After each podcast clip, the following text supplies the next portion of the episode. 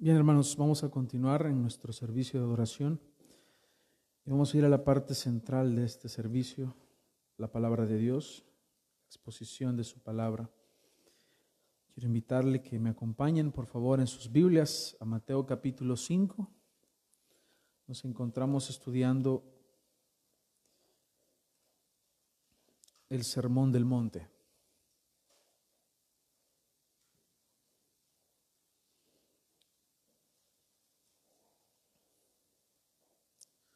¿Necesita Biblia?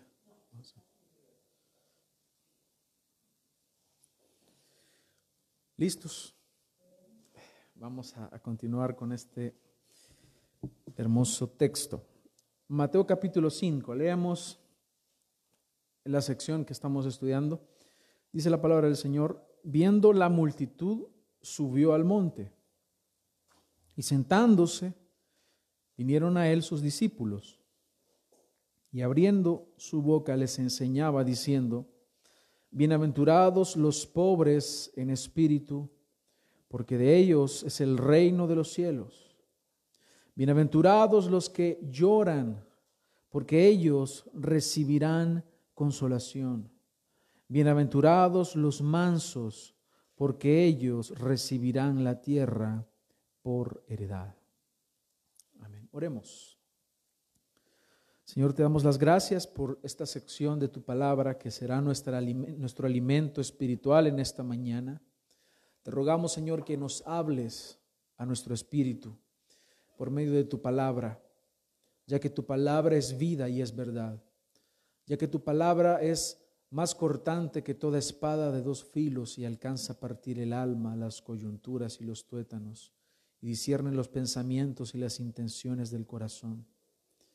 Ahora, Señor, te rogamos que dejes todas las cosas más claras para nosotros, para que podamos ver nuestra miseria, para que podamos ver nuestra necesidad de ti y podamos correr hacia ti.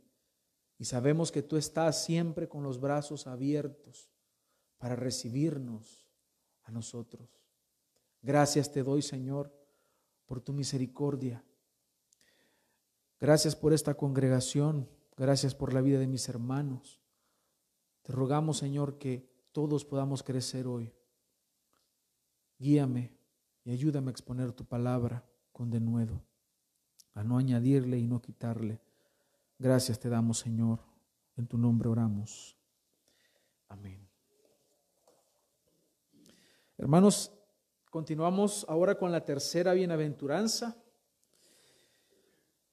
Y hemos dicho que una bienaventuranza significa dichoso, significa feliz. Lo que el Señor nos está diciendo es que el creyente es feliz. Algunas consideraciones que las estaré mencionando cada domingo, como ustedes ya notaron, para que vayamos afianzando este conocimiento de la palabra de Dios, es que esta no es una lista de tareas que el cristiano debe hacer o la persona debe hacer para salvarse. Hemos dicho que el sermón que el Señor está dando lo está dando a sus discípulos, a los que le siguen ya, a los que tienen el nombre de cristianos. ¿Tú, tú eres cristiano? Entonces este texto es para ti. Este texto no es evangelístico. Él no está hablando de una lista de tareas que tú tienes que hacer para poder ser un hijo de Dios. Esto ya se lo está diciendo a los que ya son hijos de Dios.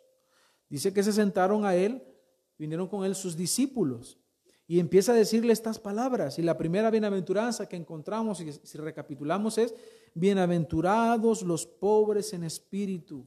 No decíamos que esto no se refiere a una pobreza material, no se refiere a eso. La pobreza espiritual, decíamos que pobreza es estar carentes de algo, tener una necesidad. ¿Y cuál es la pobreza espiritual? Es cuando una persona reconoce que es pecador, reconoce que necesita de Dios. Ese es un pobre espiritual. Alguien que dice, yo Señor, separado de ti, no soy nada. Ese es un pobre espiritual, pero no es algo del diente al labio. Es algo, una necesidad profunda. Es una necesidad clara y evidente que no se aparenta, no es de apariencia, es una necesidad real. Ellos ya son felices. Porque si tú reconoces tu necesidad de Dios, el único que puede suplir esa necesidad es Dios mismo.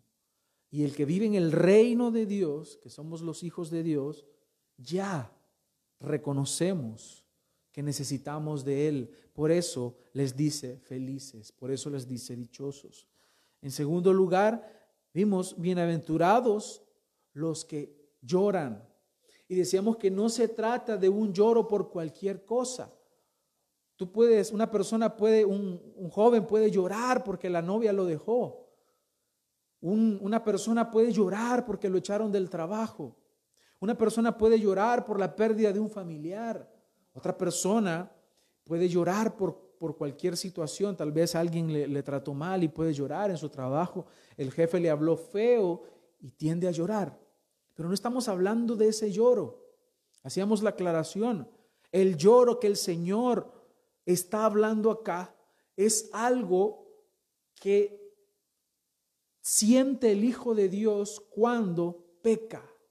Hablamos de aquello que le causa un lloro profundo, un lamento profundo al hombre de Dios o a la mujer de Dios, es simplemente el hecho de que haya ofendido a Dios con su pecado.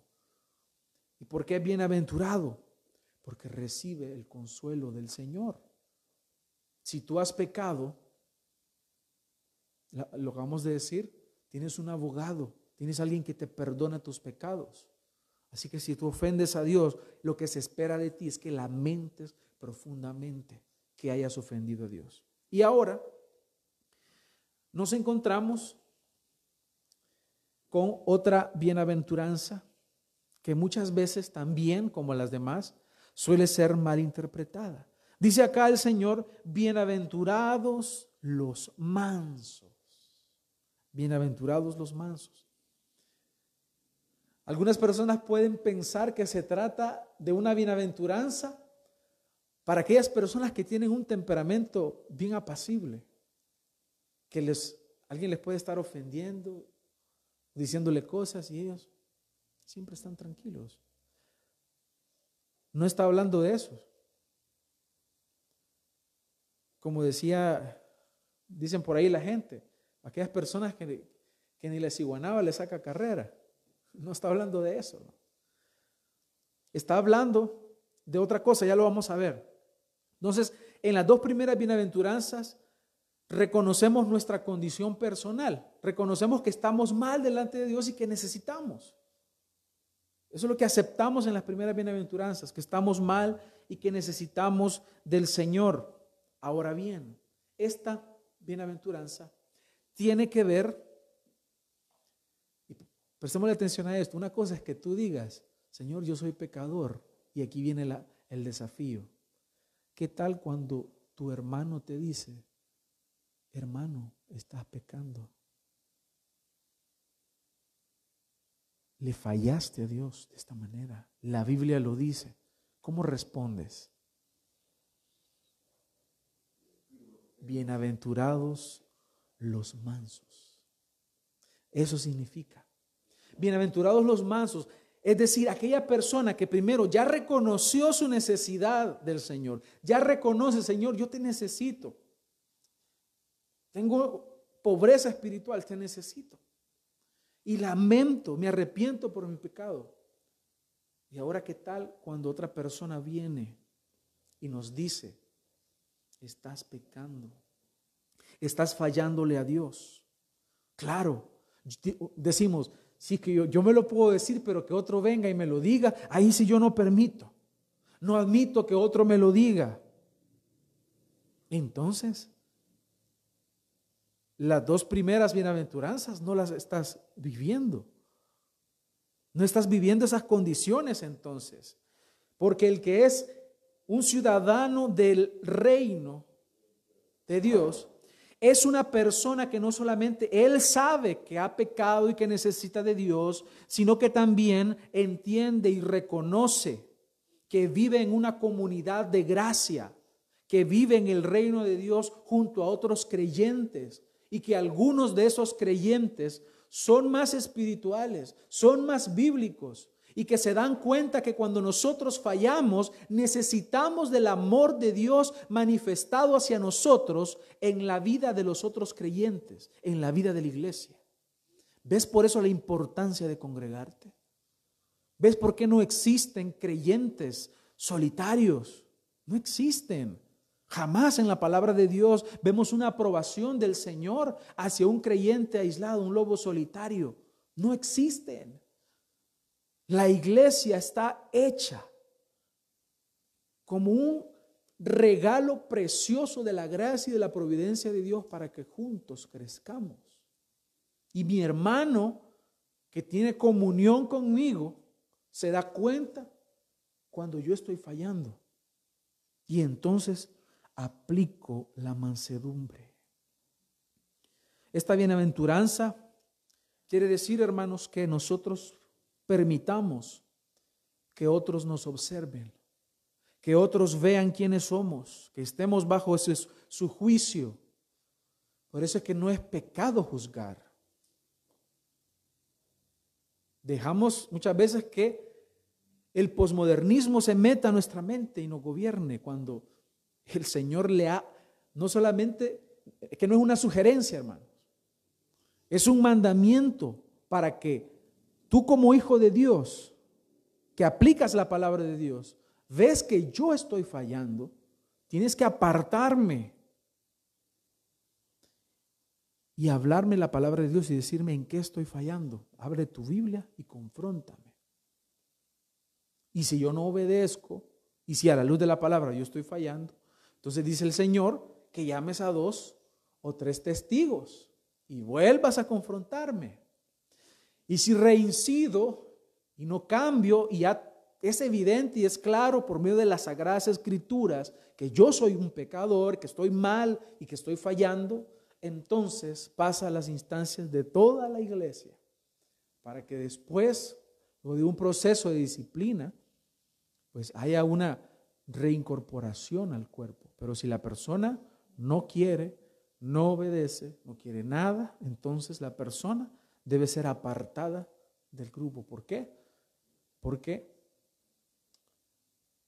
la palabra de Dios nos dice que un poco de levadura leuda toda la masa. ¿Eso es bíblico, hermanos, o no es bíblico? ¿Se practica en las iglesias o no se practica? No. Porque hay que ser políticamente correcto, dice la gente. Entonces, esto, hermanos, tiene que ver, tiene que ver específicamente con un aspecto de ser humilde. Hay que ser humildes. Y no estamos hablando de que tenemos que andar todo el tiempo ahí con la cabeza. Es que soy humilde. Eso no es humildad. Hay una, cuentan una anécdota que cuando yo la leí me dio mucha risa, que hubo un hombre que escribió un libro que se llamaba ¿Cómo lograr ser humilde? Y él se, molestó mucho y se quedó muy ofendido porque se vendieron pocos, pocos ejemplares. Entonces no, no era humilde, no era humilde. Hermanos, el orgullo al que estamos expuestos todos los días es un pecado muy sutil. Fallamos muchas veces. Muchas veces no nos damos cuenta y esto nos hace mucho daño. Creemos que, como decimos que somos hijos de Dios, como que somos impecables, que ya no vamos a pecar. Y tú fallas constantemente. Por eso, mira, cada domingo apartamos este momento que acabamos de tener de oración para confesar nuestros pecados también. Lo hacemos juntos. Y tú debes de hacerlo en tu casa también. Tú debes de hacerlo todos los días, porque todos los días estás expuesto a este pecado. Y este pecado nos lleva a tener vidas miserables. Debemos ser humildes. Es decir, si, si decimos que aceptamos nuestra necesidad de Dios y lloramos por nuestro pecado, entonces, si a nivel personal tú dices que lo tienes, entonces cuando una persona te confronta tu pecado, tu respuesta no será en ira, en enojo hacia el hermano que te está confrontando, que lo está haciendo en amor, sino que será en mansedumbre, en mansedumbre. En primera de Pedro 5:5 dice, "Vestidos de humildad, porque Dios resiste a los soberbios, pero da gracia a los humildes." Hermano, ser manso es la tendencia de nosotros no exaltarnos cuando alguien nos corrige. Cuando alguien nos corrige, cuando alguien nos nos aplica un juicio de valor, porque al final la persona está razonando. Ahora, este juicio debe ser no según lo que yo digo. Ojo con esto, vámonos al otro lado también. No se trata de juzgar de acuerdo a las apariencias o de acuerdo a lo que tú crees que así es, sino de acuerdo a la palabra de Dios. Juzgad, dice el Señor, con justo juicio. Nosotros sabemos que en el reino de Dios estamos llamados, por lo tanto, a ser humildes, tal como el Señor ha sido humilde. Pero muchas veces creemos que somos humildes por diferentes cuestiones, ya sea de nuestro propio pensamiento o por cómo nos vestimos o por cualquier obra que hayamos hecho. La humildad es mucho más profunda. Así que tengamos cuidado, hermanos, con estar orgullosos de nuestra aparente humildad, porque eso nos puede traer muchas desgracias. Vamos a ver tres partes en este sermón, que primero vamos a ver el aspecto de la mansedumbre, vamos a ver algunos principios de, de esta mansedumbre aplicada en el creyente y en tercer lugar vamos a ver la promesa de los mansos, que es la heredad que el Señor les promete. Así que en primer lugar, hermanos, debemos entender que ser mansos no se nos da, nos cuesta. Ser mansos no es propio de la naturaleza del ser humano. Ser mansos es algo que nosotros como seres humanos no vamos a hacer así, por así. Es algo que nos cuesta. ¿Por qué? Porque puede ser que yo te diga, sí hermano, recibo tu consejo, pero por dentro ¿Y este que se cree? O sea que vos te crees superior a mí por dentro. Como el doctor Merengues. Exacto. Como aquel niño que le dijeron, niño, siéntese. Y se sentó. Y él decía, por fuera estoy sentado, pero por dentro estoy parado. Había en él el deseo de estar en contra, ¿no? Y eso es lo que sucede con el, con el hombre, sucede con nosotros. No somos mansos por naturaleza. De hecho, hermanos, ninguna de las cualidades que se describen acá, en las bienaventuranzas, en este sermón precioso que el Señor nos está regalando, nos está dando en su providencia, ninguna de esas condiciones son naturales en el ser humano. Es todo lo contrario. Por eso decimos que esto es lo que vive el que ya está en el reino de Dios, el que ha creído, el que ha experimentado la obra del Espíritu Santo en su vida. Entonces la mansedumbre es básicamente tener el concepto correcto de sí mismo. ¿Cuál es ese? El que Dios te ha dicho en la palabra. Cuando las personas escuchan, porque no hay justo ni aún uno, ¿qué piensa el ser humano? ¿Qué piensa aquel que no ha creído? Pero si yo soy bueno, mira, yo le doy dinero a los pobres, a los muchachos que limpian los parabrisas en el semáforo. Yo, yo les dejo que me limpien y les doy su dólar, les doy su cora. Si yo veo a, una viejecita que se quiere cruzar la calle, yo detengo el carro y, y me bajo y le ayudo. Sus propias obras. Él está enfocado en sí mismo. Él está enfocado y creyendo que Él puede alcanzar la salvación por medio de sus obras. Pero la mansedumbre nos lleva a pensar o a entender el concepto que la Biblia nos da a nosotros y aceptarlo y creerlo. Cuando nosotros escuchamos el título de una persona, doctor, doctor y, con especialidad en tal cosa, en la gran eminencia, eh, premio Nobel, reconocimiento aquí, reconocimiento allá, la gran persona, ¿no? Y decimos, ah, que quisiera ser como, como él y, y tener todo esto y lo otro. Como una aparente, un aparente éxito, pero delante de Dios, ¿qué pasa? ¿Acaso es eso lo que nos manda la palabra del Señor? Y yo no digo que una persona no estudie, claro, tiene que estudiar y está bien si hay un reconocimiento, no hay ningún problema, pero eso no te debe desviar de quién eres en el fondo, quién eres en realidad. La Biblia dice, eres polvo. ¿Por qué? Porque el Señor nos ha hecho de barro, hermanos. Que es en el hebreo, nos dice que somos de barro y vamos a regresar a la tierra. Y cuando oramos decimos, Padre nuestro que estás, y tú estás aquí en la tierra, y tú eres polvo, y cuando mueras regresarás al polvo. Pero nos gloriamos. O cuando nosotros somos los que hemos recibido el reconocimiento, ahí andamos.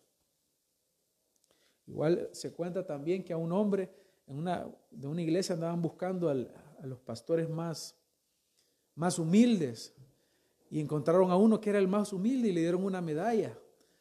Y el día domingo se la quitaron porque se la puso, hermano. y salió luciendo la medalla porque era el más humilde. Se la quitaron. Hermanos, la mansedumbre no es propia del hombre caído, del hombre pecador, sino que es algo que es producto de la obra de Dios, del fruto del Espíritu. ¿Cuál es el fruto del Espíritu, hermanos? Vamos a ver si, se los pueden y lo encuentran ahí. Amor, gozo, paz, paciencia, benignidad, bondad, fe, mansedumbre, templanza. Ya ven que es obra del Espíritu Santo. Porque yo no me exalto cuando me vienen a corregir. Porque el Espíritu Santo ya me hizo entender que es algo, lo que me están diciendo es cierto. Fallé. Pero nos cuesta aceptar, nos cuesta decir, hermano, sí fallé. Le pido perdón a Dios por lo que he hecho o cómo he actuado. Y perdóneme usted también si le he ofendido. Nos cuesta, ¿no? Nos cuesta mucho. Así que una persona que no tiene el Espíritu de Dios no posee estas características. Así que sabiendo que somos pecadores y que somos necesitados de Dios, nosotros bajamos la guardia cuando alguien nos confronta. Es una cualidad también que según Mateo 11, 11 29, si tú buscas en la Biblia, más adelante, el Señor nos dice que es algo que se tiene que aprender. Llevad mi yugo sobre vosotros y aprended de mí, que soy manso y humilde de corazón, y hallaréis descanso para vuestras almas. Es algo que tú aprendes en la vida cristiana. Y el Señor va trabajando en tu vida y en el trabajo que Él va realizando en ti poco a poco, tú das evidencia de que eres un verdadero hijo de Dios. Estás aprendiendo de la palabra del Señor, te estás involucrando en la iglesia, estás sirviendo al Señor, asistes a cada culto, asistes a cada reunión con el propósito de aprender del Señor y poco a poco el Señor con su palabra, Él te va dando forma.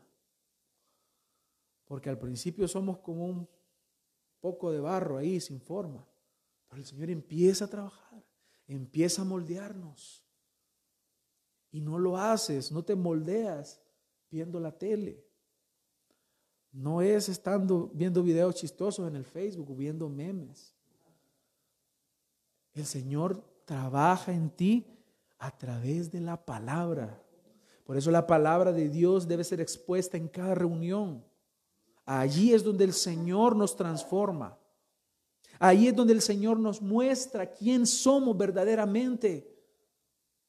Es la necesidad que tenemos de la iglesia de que se predique la palabra de Dios. Eso es lo que el Señor nos está diciendo. Él nos está instando aquí a obedecer esta palabra de Dios y aprendamos de Él. Él es humilde. Él es manso. Así que todo creyente, todo habitante y ciudadano del reino de Dios sabe que como Él es un necesitado del Señor, cuando una persona le confronta su pecado, el creyente lo acepta.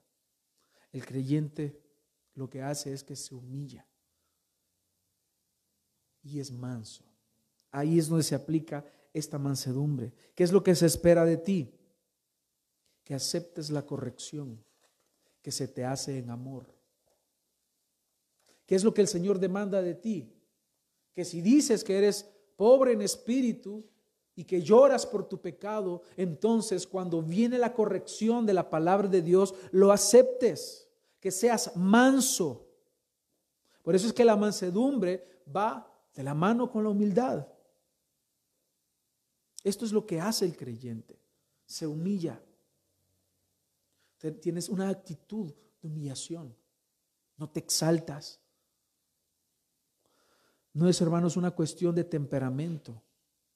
No es una cuestión de personalidad. Cada uno de nosotros, todos acá, tenemos un temperamento, una personalidad distinta. Todos nosotros tenemos una personalidad distinta. Aquí no está hablando de andar todo el tiempo con la cabeza agachada. Esa no es la mansedumbre que está hablando acá. No está hablando acerca de eso. Es una cualidad espiritual, hermanos. Tenemos en la palabra de Dios hombres con diferente carácter. Por ejemplo, Moisés fue un hombre de gran liderazgo y él era manso, pero también tenía, al final vemos que el Señor lo forma a él y le da un carácter, eh, un temple, un hombre muy con un temperamento muy fuerte, pero era manso. Vemos a, David también aguerrido, un hombre valiente, un hombre tenaz, pero también era manso. Vemos al apóstol Pablo con una mente ágil, aguerrido también, arrecho, pero también manso. Así que no se trata de una cuestión de personalidad, sino que se trata finalmente de la obra real evidente, clara, hecha por el Espíritu Santo en tu vida. Es así como tú eres, eres transformado por la palabra de Dios. Así que entendemos, hermanos, que es una virtud dada por el Espíritu Santo. Es el fruto del Espíritu Santo que brota en nosotros.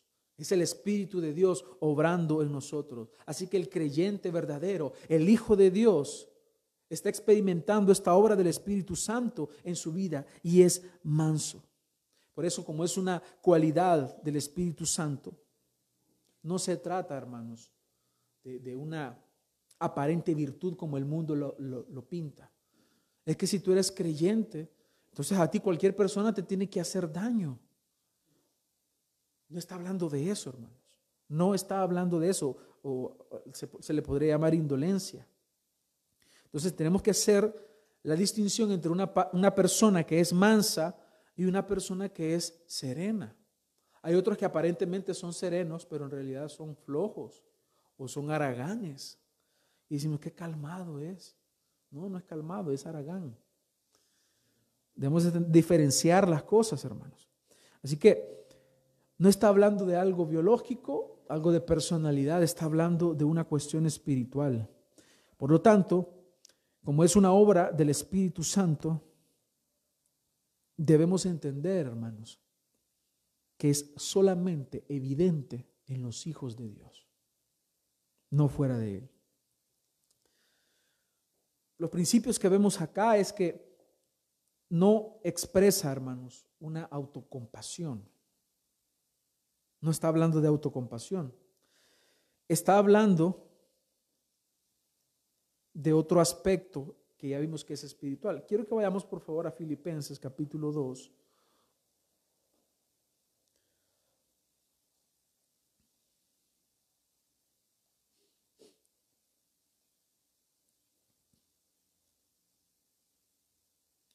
Y porque es que el, el creyente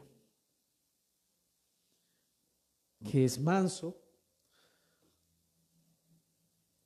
no está pensando primeramente en sí. El creyente está pensando en algo mucho más grande que él. El creyente está pensando en el reino de Dios. Dice Filipenses 2.3, nada hagáis por contienda o por vanagloria, antes bien con humildad, estimando cada uno a los demás como superiores a él mismo. Aquí nos puede costar mucho esto. Y no entenderlo. Lo que cuesta es aplicarlo. Como superiores a Él mismo. No mirando cada uno lo suyo propio, sino cada cual también por lo de los demás o por lo de los otros. Haya pues en vosotros este sentir que hubo también en Cristo Jesús. El apóstol Pablo está hablando acerca de la humildad. La humildad que se aplica en el creyente, en la vida del cristiano. Pero esta humildad tiene una base. Esta humildad tiene un principio. Y como quien tenemos que ser humildes, como Cristo. Por eso en ti debe haber este sentir que hubo en, el Señor. Y no es autocompasión. No es para que digas, ah, pobre de mí. O cuando dices, ah, soy un miserable. No es para que tú tengas una autocompasión o para que otros lo escuchen y digan, pobrecito. No está hablando acerca de eso. Está hablando de que nosotros como hijos de Dios entendemos que hay algo mucho más grande a lo cual nosotros nos debemos y es en el reino de Dios. Lo que se ha predicado, lo que se ha enseñado y lo que se ha escrito a lo largo de las Sagradas Escrituras es acerca de la venida del reino de Dios. ¿De qué se habla en la Biblia? ¿Cuál es el tema central de la palabra de Dios? Es la venida del reino de Dios. El Señor Jesús dijo, arrepentíos y conviértanse porque el reino de los cielos se ha acercado. Es más, le dice más adelante, el reino de Dios entre ustedes está. Por eso, hermanos, decimos que el reino de Dios ya está entre nosotros. Así que nosotros entendemos que hay algo mucho más grande que nosotros mismos. ¿Y qué es? Es el reino de Dios, para lo cual nosotros servimos.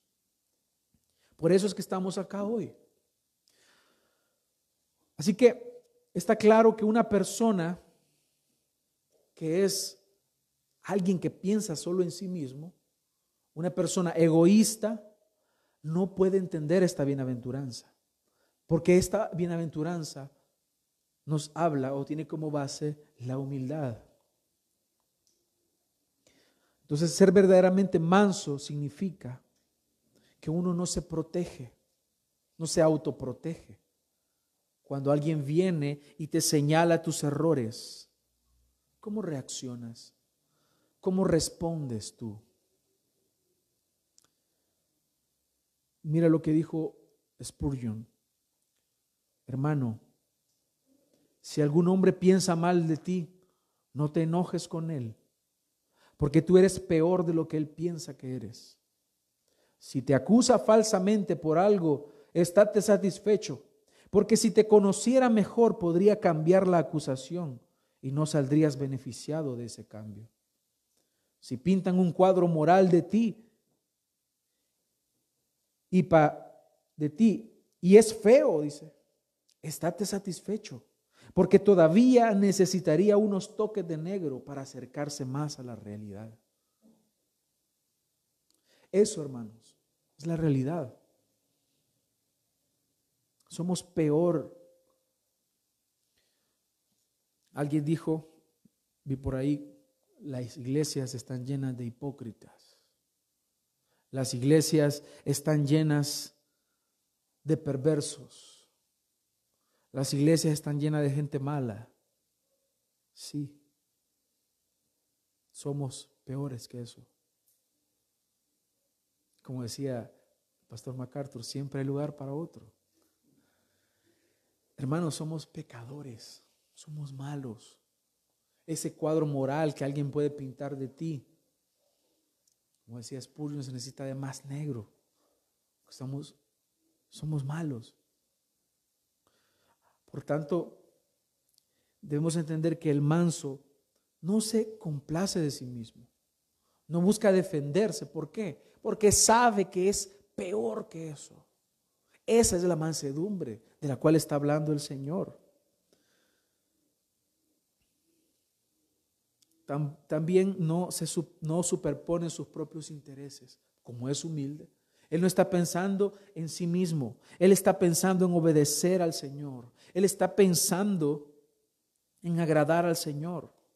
El que es manso no se impone a los demás, no impone sus propios intereses. Y esto es diferente a lo que se enseña en psicología hoy en día.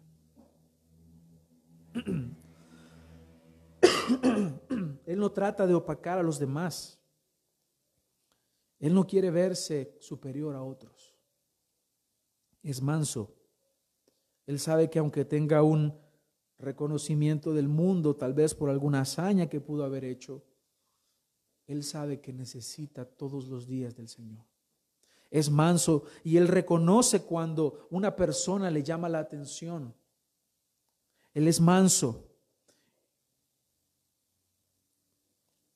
Y lo que en verdad le importa es promover los intereses del reino. En primera de Pedro 2.9 dice, mas vosotros sois linaje escogido,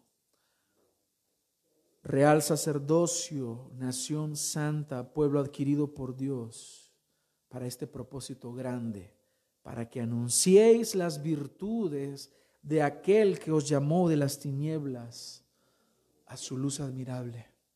Ese es el propósito que ha entendido que es más grande y superior a él mismo. Por lo tanto, no superpone sus intereses, sino que es dócil y es obediente. Por ejemplo, en Primera de Pedro, capítulo 2, versículo 18 al 19, el apóstol Pedro dice, criados, están sujetos a todo respecto a vuestros amos, no solamente a los buenos y afables, sino también a los difíciles de soportar, porque esto merece aprobación. Si alguno a causa de la conciencia delante de Dios sufre molestias, padeciendo injustamente, implica tener una actitud dócil y muchas veces, hermanos, en este mundo nos vamos a, topar con personas como ustedes saben, están en el reino de las tinieblas. Ellos no tienen ninguna, ningún tipo de decencia, no tienen ningún tipo de amabilidad, sino que tienden a ser toscos y van a, están en su mundo de tinieblas. No podemos esperar algo diferente de ellos. Por lo tanto, ¿qué nos va a tocar aceptar? necesitan de Dios y por eso actúan así. Están en la oscuridad de su mente como nosotros estábamos. Por eso es manso y es dócil porque entiende la necesidad del otro. Entiende que también, así como él, la otra persona necesita de Dios y por eso actúa como actúa. Así que el, apóstol Pedro nos está enseñando acá a muchas veces tener que soportar la hostilidad del mundo, que ni siquiera tiene, tiene base. En 1 de Pedro 2.21 dice, pues para esto fuisteis llamados, porque también Cristo padeció por vosotros, dejándonos ejemplo para que sigáis sus pisadas, el cual no hizo pecado ni se halló engaño en su boca, quien cuando le maldecían, no respondía con maldición. Cuando padecía, no amenazaba, sino que encomendaba la causa al que juzga justamente, quien llevó él mismo nuestros pecados en su cuerpo sobre el madero, para que nosotros, estando muertos a los pecados, vivamos a la justicia y por cuya herida fuisteis sanados. Porque vosotros erais ovejas descarriadas, pero ahora habéis vuelto al pastor y obispo de vuestras almas. Así es como debemos vivir, como vivimos en el reino de Dios. Y finalmente, hay una bendición, hay una heredad acá. Si ustedes lo han notado, se bienaventurados los mansos, porque ellos heredarán la tierra, tendrán la tierra por heredad. A simple vista, cuando iniciamos, como es el pensamiento común respecto a este texto, uno no le haya relación. ¿Cómo es que los mansos van a heredar la tierra? ¿Cuál es la relación ahí, Señor? Y aquí hay un aspecto clave que, que debemos entender. ¿Por qué es que el manso, del que está hablando el Señor aquí, es manso? Porque reconoce su necesidad, es pobre espiritual, porque sabe que ha pecado y llora por su pecado y lo lamenta. Entonces, finalmente, ¿qué es lo que le queda? Solo nos queda Dios. Solo nos queda Él. Solo nos quedan sus promesas. Solo me queda la esperanza de que a pesar de que soy pecador, de que a pesar de que soy malo, el Señor ahora me ve como justo y me ha hecho a mí, que soy pecador y que soy malo, coheredero de la gloria eterna juntamente con Cristo. ¿Por qué? Por gracia, hermanos.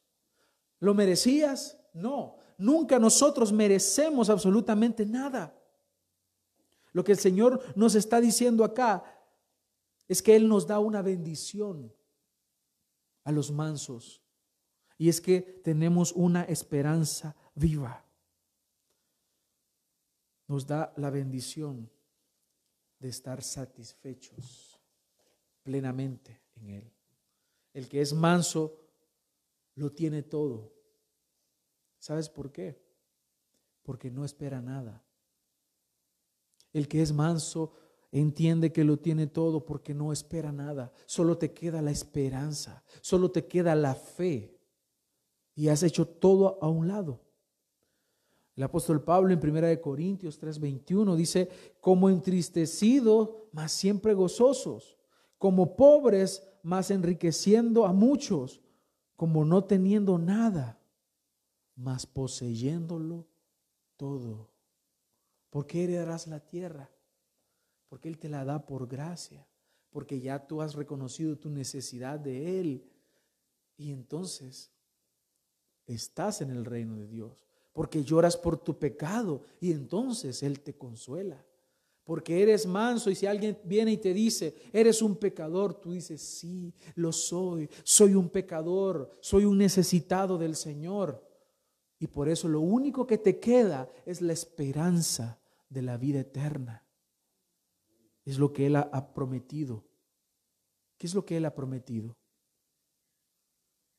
Él nos dará la tierra por heredad.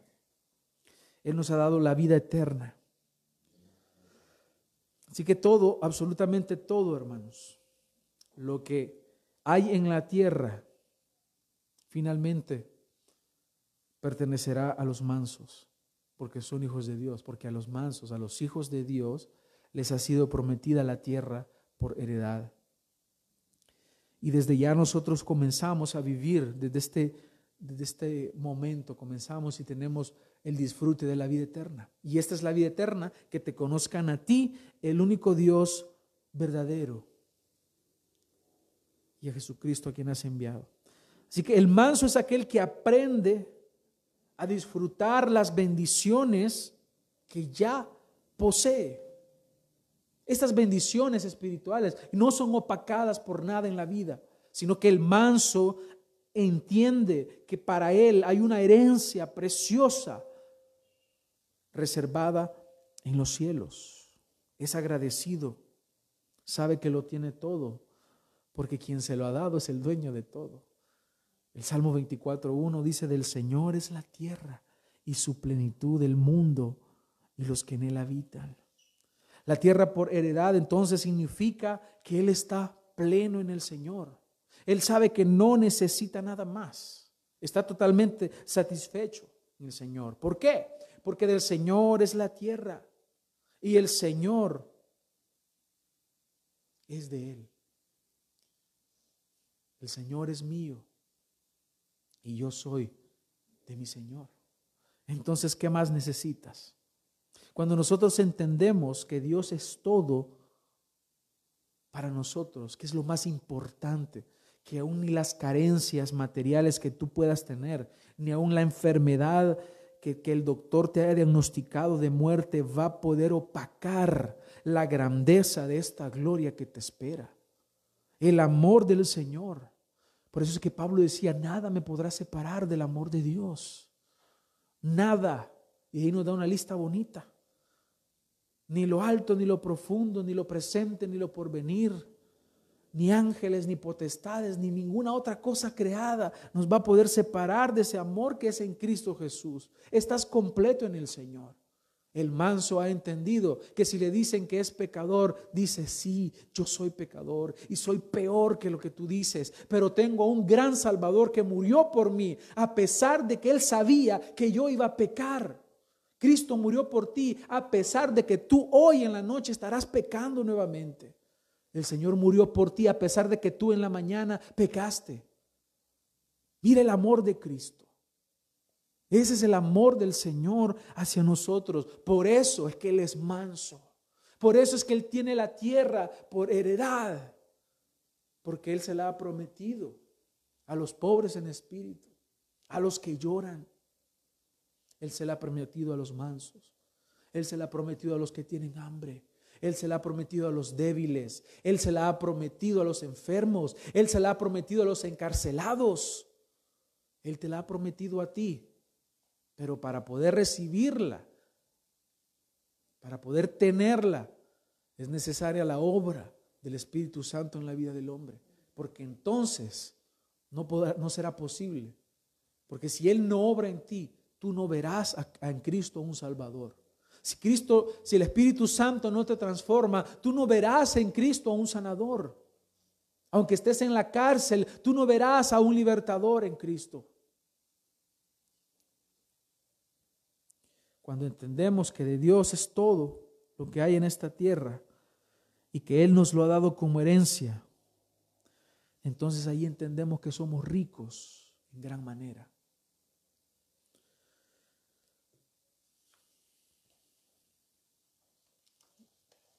Finalmente, hermanos, concluyo con esta aplicación para nuestra vida. La mansedumbre que Dios nos está hablando acá, hermanos, es obra del Espíritu Santo. No, es provista por tu gran devoción. No es provista por, por ti mismo es obra del Espíritu Santo. Trata de entender que no es en tus fuerzas. Trata de entender que es en el Espíritu Santo, que es Él obrando en ti. Mientras tú no lo entiendas, experimentarás en tu vida una gran frustración, porque lo estarás haciendo en tus fuerzas. Por eso si tú ves que estás fallando en esto, el Señor te dice, aprende de mí. Aprende. Es obra del Espíritu Santo, sí. Pero ya entonces tenemos que ejercitar, tenemos que ejercitarnos en la piedad, tenemos que ejercitarnos en esta obra del Señor, porque no es en nuestras propias fuerzas. No puedes ser manso solo porque sí. Nada de esto está divorciado de la palabra de Dios. ¿Te estás exponiendo a la palabra de Dios? Muchas veces queremos, decimos, vemos un fallo en nuestra esposa o la esposa ve un fallo en el esposo, pero se están exponiendo a la palabra de Dios. Vemos matrimonios que fracasan, se están exponiendo a la palabra de Dios. Vemos padres frustrados porque los hijos están por mal camino. Pero ¿cuántas veces les enseñaron la palabra de Dios? Instruye al niño en su camino y cuando fuere viejo no se apartará de él. Y cuando dice en su camino no se refiere al camino de Dios, se refiere a que tú desde pequeño le enseñas cuál es el camino que va a seguir. Nosotros lo tomamos como hijos de Dios y les enseñamos el camino del Señor. Y cuando crezcan, si es la voluntad del Señor, pues el Señor los llama o por lo menos aprenden a conducirse decentemente por la vida. Pero ¿qué es lo que vemos ahora? Padres diciéndoles, niño malcriado. ¿Y qué significa malcriado? Que él lo ha criado mal.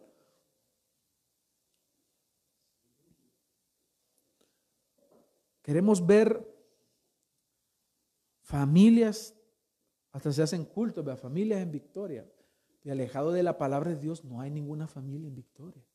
Solo hay fracaso, solo hay tinieblas. Queremos tener éxito en los negocios, aplicando cuestiones fraudulentas, haciendo cosas ilícitas.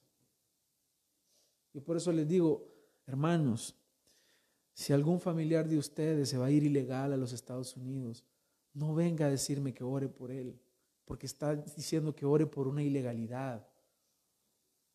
No. Pero queremos esa bendición. Allá lo agarraron en México y está. Oremos porque el Señor, ahora porque lo liberen. Estaba haciendo las cosas mal. Como escuché por ahí una persona que decía, no, y, con toda la razón, ¿por qué le, pides al Señor que te dé sabiduría si ese hombre, que es el esposo de otra mujer, se puede quedar contigo? ¿Por qué vienes a, pedirle al Señor si el Señor a todas luces, a la luz de la palabra de Dios, eso está mal? ¿Te has guiado en la palabra del Señor? No, te está guiando según tus emociones y según tus deseos carnales. Así que para aplicar todo esto, hermanos, en la vida práctica es solamente en la palabra de Dios. Ora mucho. Congrégate. Participa de la comunión con la iglesia. Pero también exponte a la palabra de Dios. Exponte a la palabra de Dios. ¿Qué estás metiendo, qué estás metiendo a tu mente? ¿Mm? ¿Qué estás metiendo a tu mente? ¿Qué es lo que te domina? ¿Es la palabra de Dios? Abre tu Biblia. Siéntate con tu familia, abre la Biblia. Deja que el Señor te hable. Vea la palabra de Dios, no busques nuevas revelaciones. Mira, aquí está la revelación que, el Señor te ha dejado. Te ha dejado 66 libros para que tú escuches la voz de Dios. Y como decía el pastor John Piper, era, si tú quieres escuchar la voz audible de Dios, entonces lee la Biblia en voz alta. El Señor te va a hablar ahí. Luego, hermanos, eh, debemos entender que si el Señor nos permite y nos da ese privilegio y ese regalo de tener hermanos que nos corrijan, hermanos, no nos enojemos porque nos corrijan. Yo lo he dicho muchas veces. Si tú, hermano, me amas, si tú dices que me amas y ves que yo estoy pecando, tu deber es corregirme. Si tú no me amas, tú guardarás silencio y me dejarás que eso pase. Si tú me amas en verdad, me habrás de corregir y eso aplícalo a tu vida. Si tú quieres una iglesia que te ama, una iglesia que te ama no es la iglesia que te deja vivir con dos o tres mujeres. No es la iglesia que te asolapa el pecado. No es la iglesia que no te predica la palabra. La iglesia que te ama te corrige. La iglesia que te ama te lleva la palabra, te lleva a Cristo, te muestra a Cristo. Pero ¿qué, tipo de iglesia buscamos ahora? Hoy se buscan mega iglesias, iglesias muy grandes para que si yo llego nadie se da cuenta y si no llego tampoco nadie se da cuenta.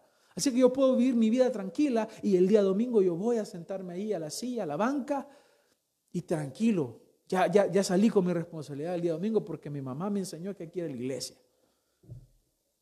Eso buscamos de iglesia. No, hermanos. La iglesia verdadera te va a corregir el pecado, porque te ama. Y finalmente, la verdadera mansedumbre, hermanos, es visible. Y es visible cuando, cuando recibimos esa corrección, cuando se nos muestran nuestros pecados y nuestros errores y no nos justificamos. Y no decimos, pero la mujer que tú me diste, no decimos eso. La serpiente me engañó. Es que el vecino viera que. No. Es que mi jefe, no nos defendemos, somos mansos, no nos ofendemos porque entendemos que somos peor de lo que nos dicen. Así que si estamos en el reino de Dios, hermanos, vivamos en mansedumbre, como el Señor nos ha mostrado en su palabra. Vamos a orar. Gracias te damos, Señor, en esta preciosa mañana, tarde ya, por tu palabra.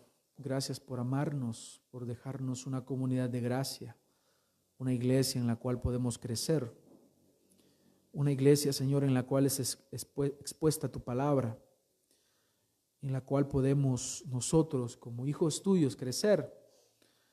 Sabemos que la semilla que tú nos das, Señor, muchas veces cae en buena tierra para que germine.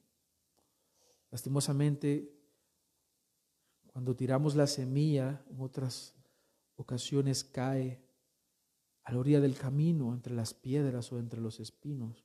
Por eso es necesario que siempre, constantemente, nos estemos exponiendo a la palabra, porque somos alumnos de lento, lento aprendizaje, somos olvidadizos.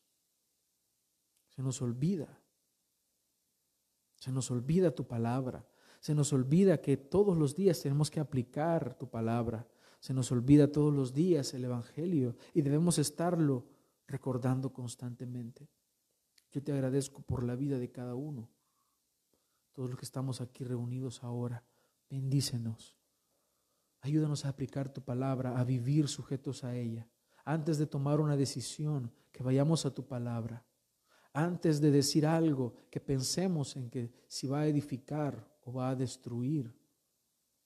Antes, Señor, de emitir un juicio, que pensemos que si es acorde a tu palabra o no. Antes de criar a nuestros hijos, pensemos si es correcta la forma que lo estamos haciendo al tratar a nuestras esposas, a nuestra familia, a nuestros hijos, si todo lo que hacemos es de acuerdo a tu palabra. De lo contrario, que tengamos la fuerza para desecharlo. Te ruego, Señor, que nos lleves con bien, que bendigas a cada uno de mis hermanos. Te pido, Señor, y te suplico que esta semana tú puedas proveer, puedas bendecir a nuestros hermanos, puedas proveer de alimentos para pagos, Señor, de, las cuentas que hay pendientes, de vivienda, de luz, agua, todas las deudas que hay, Señor. Ayúdanos, ayúdanos por favor, yo te lo suplico. Ayúdanos. Dependemos de ti a cada instante. Todo esto te lo pedimos en el nombre de Jesucristo, el Hijo de Dios. Amén.